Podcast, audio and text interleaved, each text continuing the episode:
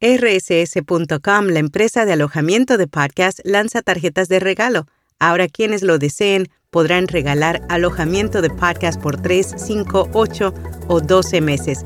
Para obtener más información o comprar este regalo original, haz clic en las notas. Notipod hoy, un resumen diario de las tendencias del podcasting. The Guardian comparte lo que han aprendido en cinco años de podcasting. Spotify anuncia que la aplicación seguirá estando disponible en Uruguay y Mumbler recientemente publicó su informe Creadores en Crecimiento. Yo soy Araceli Rivera, bienvenido a Notipod hoy.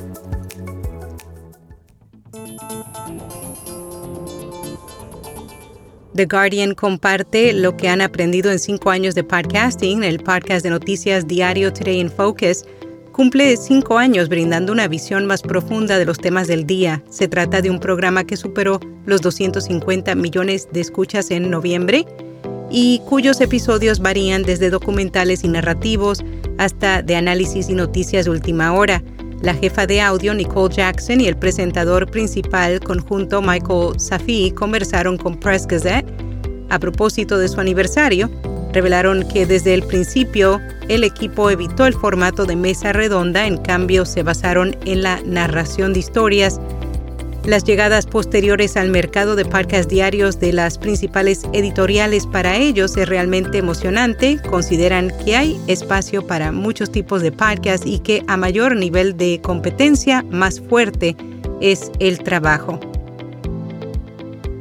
Spotify anuncia que la aplicación seguirá estando disponible en Uruguay Anteriormente, la compañía de audio había tomado la decisión de dejar de funcionar gradualmente en la región para el 2024, esto en respuesta a la aprobación de una ley sobre los derechos de autor en la que supuestamente debían hacerse pagos adicionales. Sin embargo, el gobierno uruguayo ha demostrado que reconoce el valor de Spotify y el valor que le trae a los artistas, compositores y fanáticos locales. Para ello ha aclarado todo sobre la nueva ley, afirmando que los titulares de los derechos, a quienes Spotify ya paga, aproximadamente el 70% de cada dólar que genera por la música, deberían ser responsables de los costos adicionales y no la compañía.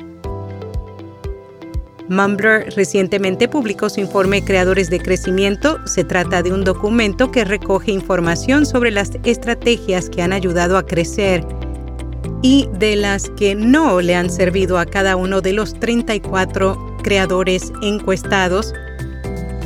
PodScribe lanza una nueva función que desglosa el rendimiento de las campañas publicitarias llamada Performance Breakouts permite a los usuarios monitorear el rendimiento de las campañas publicitarias en diferentes dimensiones. El equipo de Pew Research ha elaborado su último informe sobre el uso de las redes sociales por parte de los adolescentes a través de una encuesta realizada entre usuarios de redes sociales de 13 a 17 años, encontró que YouTube sigue siendo la plataforma en línea dominante seguida de TikTok en podcast recomendado El Perfume Podcast, un programa en donde varios apasionados de las fragancias conversan sobre olores, lanzamientos, tabús y temas que ronda todo lo relacionado con la perfumería. Y hasta aquí, no tipo doy.